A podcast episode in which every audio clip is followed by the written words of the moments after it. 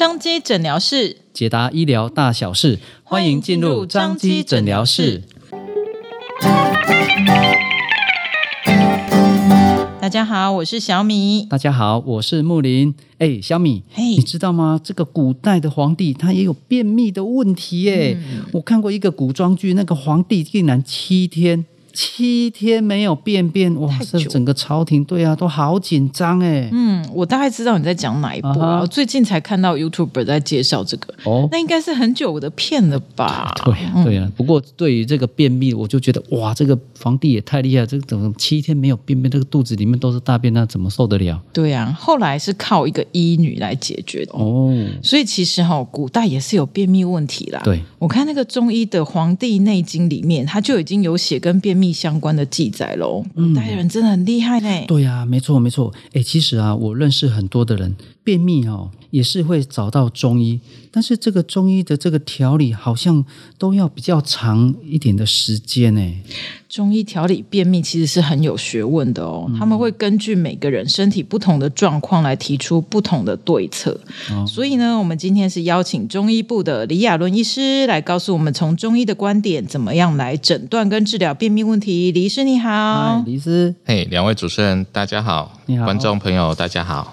哎，李医师，不同的体质可能会造成不同的便秘问题。哎，你可不可以跟我们介绍一下，大概有哪一些不同的类型啊？好的，没有问题哈。那我首先跟各位听众就是说明一下，有的人自己便秘了，可能也还不太知道说自己有便秘的情形。那如果说你有出现那个排便困难，就是说你需要花费的时间比较久的时候，或者是说你大便的量它比较少，那或者是你大便出来，像我们中医常常问说，诶，你大便有没有成型啊？嗯、然后或者是你大便的形质像是什么样子啦？会不会偏就是颗粒状啦？或者是说软散啦？那或者是说你解便的时间需要耗费多久的时间？大概我们中医师都会进行这样的就是提问，嗯、那就是要确定你说，呃，你大便的习惯大概是什么样子，嗯、然后就是说需不需要用很多的力气才能排便这样子？那或者是说你排便的时候有没有伴随一些就是腹胀腹痛啦，或者是说有一点肛门下坠感啦，嗯嗯、然后甚至有的人会有血便啦这样的情形，那我们都会透过一连串的就是询问。然后去了解这个患者他究竟属于什么样的体质，嗯嗯，嗯对，所以基本上我们中医是根据不同的患者他们的体质去做一个辨证分析。那可不可以请李医师帮我们介绍一下？哎，那个便秘大概可以分成哪一些体质的类型呢？好的，主持人，那基本上我们把便秘分成四种不同的分型，这样子。嗯、然后第一个。我们首首先讲到我们的热秘，就是呃这样的人人临床症状容易看到那种舌苔厚啊，然后口干口臭，嗯、然后很容易嘴破、长痘痘啦，嗯、然后就是甚至有时候会观察到他血压比较高。嗯、对，那这些人好发在就是他可能身体水分不足。然后，或者是他吃烧烤炸啦，饮食不健康啦，嗯嗯、或者是多烟酒的患者身上，嗯嗯，对。然后第二种是所谓的气密，气那气密其中气密包含了气滞以及气虚，嗯、那这类的患者临床症状啊，就是会有常打嗝、胀气、放屁，哦、然后或者是像肚部腹部很胀，就是肚子胀，然后不想要吃东西，然后。气虚的话，就是像精神比较差了，容易疲劳。嗯嗯，好发在一些坐卧太久了，然后缺少运动，哦、然后或者压力大、容易紧张的患者，嗯、然后甚至长期熬夜，然后以及长辈身上都有可能看到。嗯、那第三种。就是我们的所谓的血虚便秘、虚秘，那这类的患者就是他食欲比较差，然后有贫血的症状，然后容易头晕目眩啊、心悸，然后面色苍白，然后这些好发在一些我们的妇女经期，就是经血量比较多，然后老年人久病或者是产后大量失血的患者身上。嗯嗯嗯，对。然后第四种就是我们的冷秘。冷秘就是在我们的中医阵型，就是一些脾肾阳虚的患者身上出现手脚冰冷啊、面色青黑啦，嗯、然后就是喜欢热的食物，然后或者是喜欢喝热饮，嗯、然后夜间也比较频尿的患者身上。哦，就是所谓的两对那种。对对对，就是可能说我们一般说的两对这样子。哦、OK，所以刚刚医师讲了四种嘛，第一种热蜜，哎、嗯，有可能就是喜欢吃烧烤炸辣的那种年轻人，对，真的比较燥，嗯，比较燥啊。第二种叫做。气密哦，气密可能就是比如说像一般上班族很少运动啊，常常坐着的那一种，没有是的，没有。那第三种血密就是比如说像生理期就是经期的时候比较容易发生这个问题，是的。那第四种就是连 day 的人，对对，没有错，没有错。简单，来简单的我们可以把它分成这四种，对对对。哎，李医师，你刚刚讲到的各种不同体质的治疗方式啊，我想要再请教一下哈。你刚刚提到的那四种不同的类型，有没有可能同时发生啊？因为你看哦，像我们那个上班族，很常坐着啊，他就有可能会是气密的问题，他又不运动。是是，但是年轻人又很喜欢吃热的、辣的、炸的，又熬夜。嘿呀，那有没有可能又是热密，然后又是气密，这样同时发生？嗯，像主持人问到重点了哈，嗯，就是我们中医临床观察。查到的其实就像主持人说的，大部分是属于这种又虚实夹杂的患者哈，他同时又有实症的问题，又有虚症的问题。嗯对，那这在临床上说实在也是我们中医师所面对的一个难题啦。就是有时候患者常常会来看中医，然后觉得说，哎，他、啊、怎么看了怎么都没有什么效果。嗯，对，其实因为临床上症型真的是。很多种，像我刚刚跟主持人提到的这四种，其实如果要再细分的话，还可以分成好多不同的症型。哦、对，那啊、呃，临床上我们观察到，就是非常多的患者，其实大部分属于虚实夹杂。那我们同两三种同时出现，对，没有错，没有错。对，我们同时要处理他实症的问题，又要担心他虚症的问题。嗯，所以说，呃，我们大概跟患者会建立一个默契啦，就是说，呃，他来的话，我们会针对他比较紧急需要处理的，好，可能是实症的部分，先下药。那呃，处理完实证之后，来再来慢慢的去补他的虚虚的部分，然后这样的话才能够帮他的体质慢慢的调回到比较平衡的状态。通常这样的患者都会来回个几次，就是观察一下他用药的反应，嗯、然后以及我们开的药，诶，对他到底有没有帮助？那对他的便秘改善到多少的程度？呃，我们再来做药物上面的加减。那或者是说药物上面有没有要做调整的部分？哦，这样的话或许更能协助到患者这样子。嗯，所以看中医有时候是需要，比如说三天来一次、五天来一次，那种可能就是在调药的过程，有没有看他适应的状况如何？是的，是的，对，基本上也是希望能够越快的解决患者的问题啦。但是实际临床上面遇到的问题都会蛮棘手的。嗯、那呃，我们都会透过跟患者的一些回馈。然后再去做调整，嗯，那这样的话，就是希望能够以更短的时间能够解决患者的问题。像刚刚有提到，就是说虚性的问题的话，通常会拉的比较长的时间呢，因为有时候身体需要补足的部分，滋阴啊，或者是说。补阳虚的部分的话，那通常这个会花比较长的时间去处理啦。哦，对，因为我刚刚记得医师有讲过嘛，如果是那个实证的问题，其实大概一两天就可以马上有感觉，对不对？对啊，但是大部分的人看中医都还需要一段一段时间，是因为我们每个人几乎都是综合型的，对，所以就需要症状都合在一起。实证的部分解决了，可能还要再去解决虚证的部分。对对，没有错。所以变成看这个中医，有时候可能是要长时间来回的这种看诊哦，来好好的调整我们个人的一些体质症状，这样。对。不过这个时间是需要的，因为就是要维持体内的平衡嘛。因为自己身体变成这样也不是一天两天的。所以是。对，所以通常我们就是 诶看患者，就是到底这问题持续多久，我们也很关心。如果已经非常长的时间，那。那我们在用药的过程也会花比较多的时间，嗯，对，对啊，所以就是出来混总是要还的，你怎么对身体，身体就是要这么多的时间来恢复，这样，对，还是要爱护自己的身体，嗯，对，对，没有错，呀。那刚刚李医师你在讲说那个大便的时间啊，那这个时间怎么去定义？比方说，它多久就算是比较长的时间呢？基本上我们大概就是去厕所啊，就是有便意之后，嗯，到厕所大概五分钟就可以处理好了。哦、那如果说有的人习惯做了五分十分钟了，嗯，哎，他才解出来，嗯，那这样的话，我们就会认为他可能是需要用比较多力气去解便，那或者是甚至是解便不太顺利的状况。所以这种的话也算是便秘了吗？对，这这种的话，那就是可能它就比较属于气虚，那我们说是脾气虚的状况这样子。那呃，像热秘的好发族群呢，就是。如果你少吃蔬果啊，身体水分不足啦，那或者是说多烟酒的话，容易造成所谓的热秘，或者是你喜欢吃烧烤炸辣的食物，这样容易造成我们所谓的热秘。那如果像气秘的话，就是有气虚嘛，跟气滞嘛，对不对？嗯。那这样的话，可能你比如说长期不运动。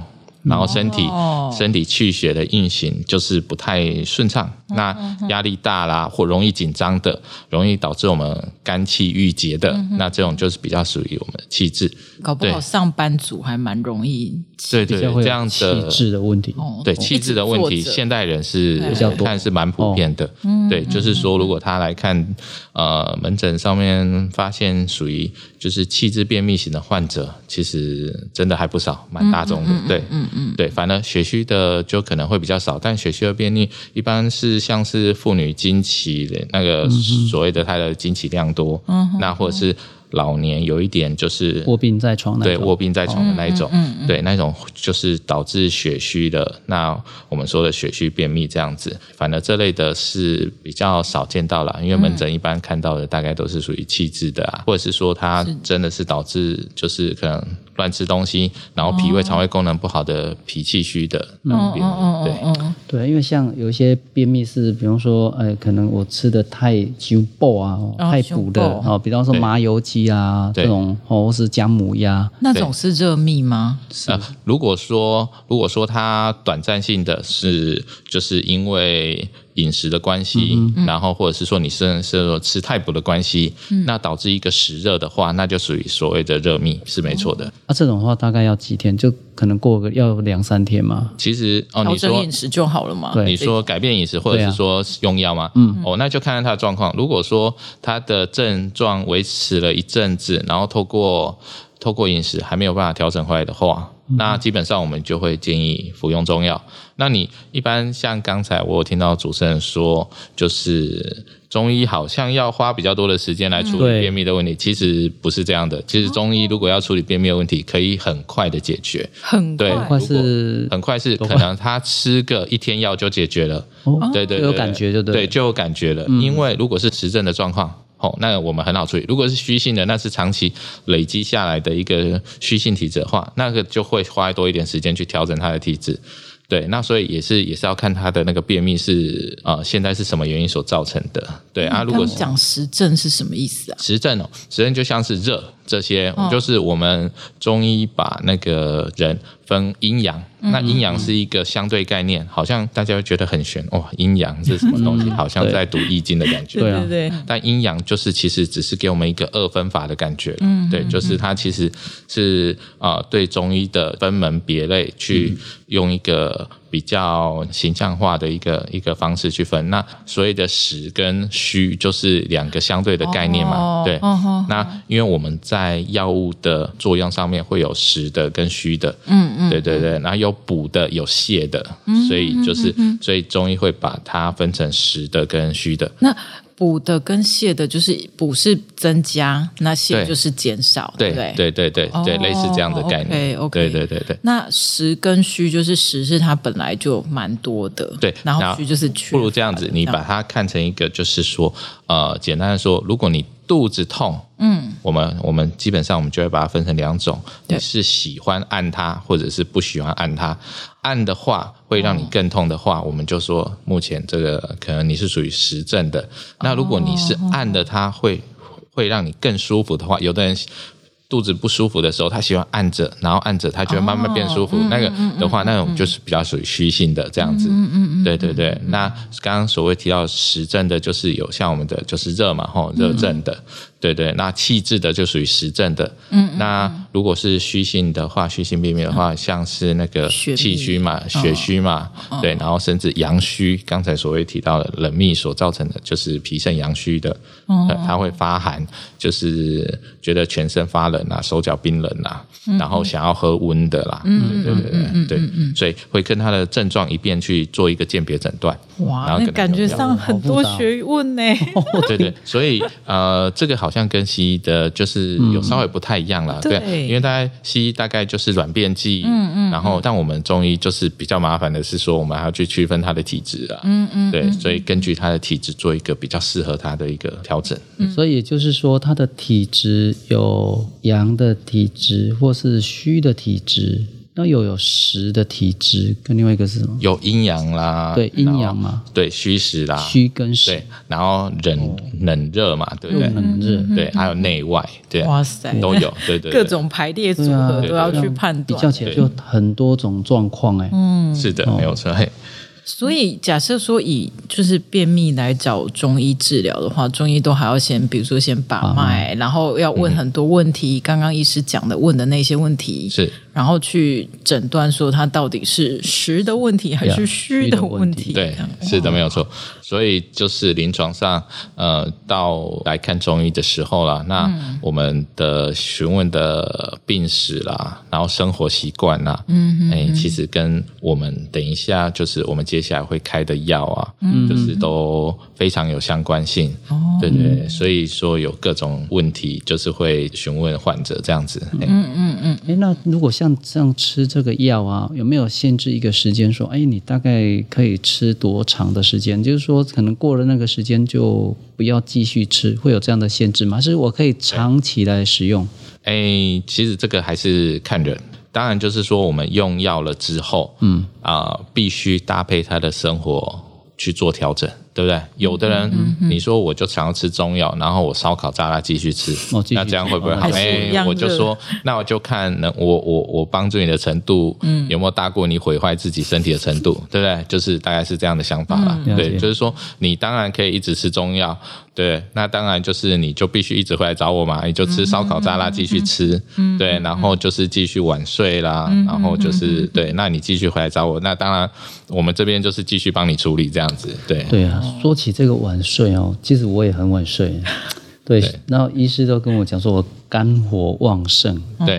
所以如果像这样子的话，我这个算是属于是热会有热热的问题，的比较容易。对，就是如果如果说像呃刚才主持人提到这个的话，嗯、那呃一般来说，我们一开始都是属于比较实症啦。那转到后来，如果你是长期熬夜的话，那一般来说会。会就是属于虚性的体质会比较多，就像我刚刚说的所谓的阴虚，嗯、那这样阴虚了之后，其实上来的热，那它就属于是虚热，它就不是所谓的实热。如果是短暂的哦，你可能吃一些就是比较热性的哦，接触热性的食物，烧烤、炸辣类的食物的话，那可能短暂的是属于实热。不过如果你长期呃就是熬夜的话，它会耗掉我们身体的一些养分。阴液，然后这样所造成的就会是一种虚性的体质，所谓的虚热，这又是稍微不一样的。哦，所以如果熬夜也有可能会引起便秘，也有可能。对对对，确实阴虚之后最常看到的就是刚才主持人说到那个皇帝的那种羊屎便，对，那个就是那个就是在我们阴虚的患者体质上面常常会看到的。基本上我们大概。如果是属于热秘这些的话，我们会使用一些像大承气汤之类的。那大黄芒硝，那这些其实在现代医学的角度来看的话，它是属于一种硫酸钠，就是芒硝，它是一种难被肠子吸收，所以它可以透过渗透作用多一点水分，然后留在那个肠子里面，嗯、所以就比较不会说大便干燥这样子啦。嗯、对，这是现代医学角度。那当然，我们就是如果是中医。的话，那芒硝大黄一般处理这些承气汤，就是系列的药物会处理热秘的。嗯、那气虚的话，不知道你们有没有听过补充益气汤？嗯嗯，就是像、哦、就是像把我们的脾胃的气补足的话，嗯，那基本上就可以就是协助患者改善那个便秘的情况。嗯、那血虚的话，我们就会用四物汤啊，好、嗯、像那四物汤就是女性在生理期的时候，嗯、生理期之后去补血的，以及那个。冷秘，就是所谓脾肾阳虚患者，我们就会用肉苁蓉的、啊、肉苁蓉润肠丸来处理这样子。嗯嗯嗯嗯、对，所以每一种症状都有不同的药物可以去协助。是是是是。你看，那这样子的话讲起来。就算同一家的人，大家都有便秘，也不能互相吃彼此的药，对不对？对，所以他吃的不建议这么做。我们就是说，哎，家里大家吃的都一样，但是你体质不同的关系，可能你反映出来的症状也会。嗯嗯嗯嗯嗯，所以还是要来看医生才知道你有没有吃对。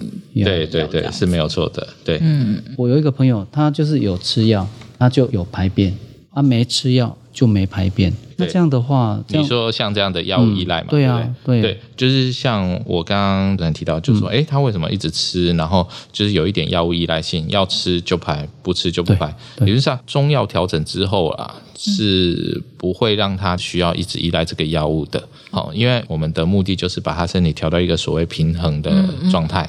对，就是其实中医就是一个概念，就是要把人的身体调到一个平衡的状态。嗯。那理论上调到一个平衡状态之后，不会有这样的情形在发生，除非说他的生活习惯是没有改变的，哦，那或者是说他的饮食习惯还是维持一样的，那这样的话，呃，我们会建议是不是他的那个生活习惯跟饮食习惯再做调整一下，不然的话，一般来说，透过中药调整之后，应该是可以改善。那当然，就像我说的，就是如果他必须要维持这样的生活习惯，因为他就是业务啊，必须要长期应酬，嗯嗯嗯、那透过中药的调整，我觉得还是算是蛮安全的啦。对，毕竟中药它的作用性不会太强，也不会说让患者调整完之后就拉肚子还是怎么样，所以应该是慢慢。去调整他的体质，嗯，对。那有些像虚性患者的话，确实要花多一点时间，好，去滋阴啊，嗯，还是补肾啊，嗯，对。那那这些可能就就是会花比较长的时间去做调整。那这种比较长的时间大概要多长？哎，一般来说可能零三个月、两三个月都有这样子。哦，所以也就是说二到三个月，大概一个症状的缓解上，应该就可以对看得出来。对，对啊，是的，嗯，对。这个是针对虚性的嘛？那所以其实另外一个就是比较实的那种，它可能速度会比较快。哦，实了的话，那对啊，他如果说有对症下药的话，嗯、应该是一两天内他就可以排便了。哦、对，嗯、那也要看他的病程有多长啦。他可能就是。嗯身体已经长期便秘了，然后最后才来找中医的话，嗯、那我们可能会稍微了解一下他的病程。那拖越久，基本上需要的花的时间就会比较久。那如果是便秘一两周这样来处理的患者，应该速度会蛮快的。哎，李医师，像我们刚刚讲的，一定要都要吃药吗？还是说可以透过啊、呃，比方说按压穴道的这种方式来改变这种便秘的问题？嗯，主持人，那个我们中医上面很大的一个强项就是穴位，嗯、确实我们有几种，我这边提供大概三个穴位给大家一般听众使用一下哈。嗯，那呃，我们有所谓的天枢穴，它在肚脐哈旁开两寸的地方。肚脐旁开两寸，怎么算啊？两寸怎么算？两寸就是大概是呃三根手指头，三根。对，大概可以用三根手指头来做一个衡量，在肚脐旁开三根手指的地方，嗯哼，因为它是属于我们胃经的穴位，那在这个地方用拇指啊，可以用点按揉的方式做刺激，它是我们所谓的手阳明大肠经的募穴，嗯，然后也是属于我们胃经的穴位。那它可以促进大肠的活动，然后改善便秘的情形，同时也可以做一个顺时针的按摩，在我们肚脐两旁两个天枢穴做一个顺时针的按摩，是有助于我们的肠胃的蠕动。这个是吃饱饭后按吗？还是什么时间按比较好？诶，它任何时候都可以做按，不过你在吃饱以后不要太大力去按它。对哦，对对对，到时候会突出来。对 对，那在不同的时间点都可以做按压，这样子。对，那。另外提供一个足三里穴，它是在我们膝下三寸的地方，三寸也就是我们四根指腹、四根手指头下方的位置。嗯、然后它在我们骨头外侧缘，你摸到一个那个叫胫骨，它在骨头外缘大概一寸，就是一个拇指头宽的位置，那个地方就是足三里穴，它也是属于我们胃经上的穴位。然后它可以有调理脾胃啦、和肠消滞、清热。化湿的作用，嗯，然后那这个穴位常使用的话，对于我们便秘也是有很大的帮助跟改善。OK，对，然后在足三里穴下方下一点的位置有一个所谓的上巨虚穴，嗯，其实上巨虚穴也是大概在那个足三里穴，大概再往下算四根指头，一样在我们的那个胫骨旁开一寸的地方，嗯。那它可以调节大肠的一些气，然后对于长期便秘来说也是有缓解的帮助。这这后面这两个穴位都是在那个小腿前侧，对不对？对，在小腿前侧的位置，稍微偏外面一点点。是，大概偏外面，大概是一寸，也就是我们一根拇指头的指腹宽。嗯嗯，对，两脚都可以，然后两脚都可以，对，两脚都可以。然后在肚子其实也是两边，所以就是都对称的。嗯嗯，对对，都可以来做使用。平常也可以按嘛，保保养的时候也可以哈。是的，是的，没错。那临床上呢，我们也常看到有一些卧病的患者，嗯，那像我们中医也常会去会诊在病房的患者，就是长期卧床，嗯，然后或者是说家中有长辈的必须要长期卧床的。因病卧床的患者，那他没有办法常去运动啦。哦、说实在的，所以就会像刚刚讲的那种，他可能就会气，对，他他可能就会气滞气虚都有可能。哦、对对对，哦、那像这类的患者的话，其实呃，我都会建议说，家属在床边帮患者做一个肠子的一个按摩运动。嗯、对，就像我刚刚说的，从天枢穴可以从顺时针的从右边按摩到左边来。嗯，那做一个顺时针的运动。然后，那也协助患者他的肠胃蠕动比较改善。那另外的话，就是像我刚刚有提到的那个足三里穴以及上巨穴，它就属于我们中医胃经上面的穴位。其实我们人体的胃经啊，它大概在我们的就是小腿前侧一路往下走到我们的指头，所以大概在这个位置。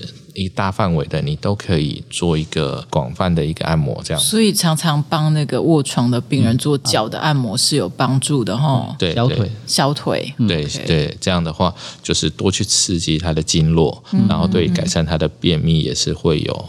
有帮助的，对哦，了解。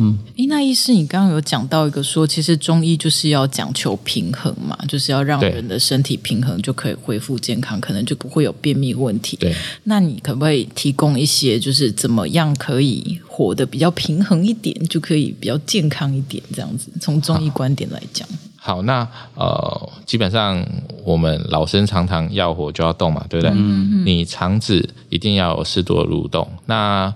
这个的话，来自于你平常有没有运动的习惯啦。嗯、哼对，就是说你久坐，那在工作环境上面必须要久坐。嗯，那这个是现代人不可避免的，一定会遇到的问题。在久坐的过程里面，你有没有利用十五分钟、三十分钟，然后就起来做一些活动伸展的话，嗯、那我想对你的排便都会有。不同程度的帮助，这样子，所以一定要有养成运动的习惯啊。所以在门诊上面，我都会建议患者平常一定要有运动习惯，然后。一周一定至少要有三次的，就是大于三十分钟的运动嘛。嗯，因为你长期不蠕动的话，其实很多东西你就必须要靠药物来作用。嗯、所以为什么卧床的患者他们同时伴有便秘的情形非常多？因为他们就是没有办法动。再就是说，你的饮食习惯，呃，烧烤炸辣的食物要避免少吃，对，要尽量少吃。嗯嗯，因为烧烤炸辣的食物其实也会导致我们人体发炎的比较严重。对，嗯，那我们就希望少吃。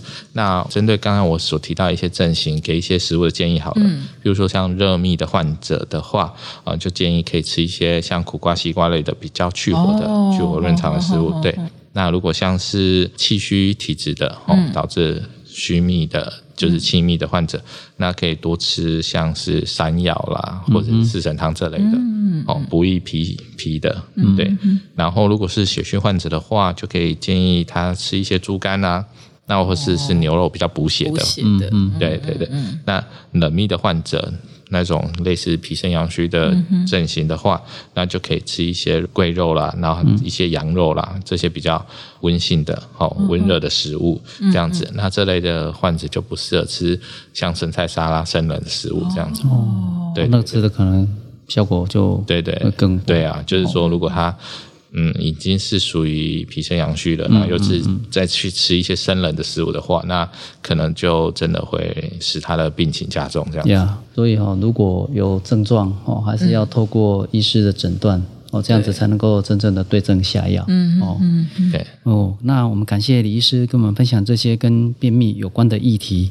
好，那李医师针对我们今天讲的这些话题，你们可以再帮我们总结一下，让我们的听众可以再多牢记一些事情。好，那就是说，基本上我们中医对于便秘的患者有不同的分型，嗯、那有实症的，有虚症的，不同的。症型上面，我们会用不同的药物去做处理，然后临床上大概也会建议多使用不同的食物啦。那如果说就是你在平常日常生活中，就是有这样的便秘的状况的话，需要做一些穴位按摩去缓解的话，嗯，那我们就可以使用我们的足三里穴，在我们髌骨下缘大概三寸的位置，那以及我们的天枢穴在我们的肚脐旁开两寸的位置，然后做按摩。这样的话也可以达到一个便秘的缓解的效果。那如果说这样的便秘的情形一直困扰你很久了，那我们就会建议来到我们中医部这边哈，来让医师就是去判断一下你目前的状况到底是属于什么样的问题，然后再针对你对症下药这样子。谢谢李医师哈，真的每个人体质不一样哈，所以真的要如果有问题的话，还是要到门诊来，然后让医师帮你看看说，哎，你的症状到底是什么方面引起的？到底是实的还是虚的？热的还是冷的？哈，这样子。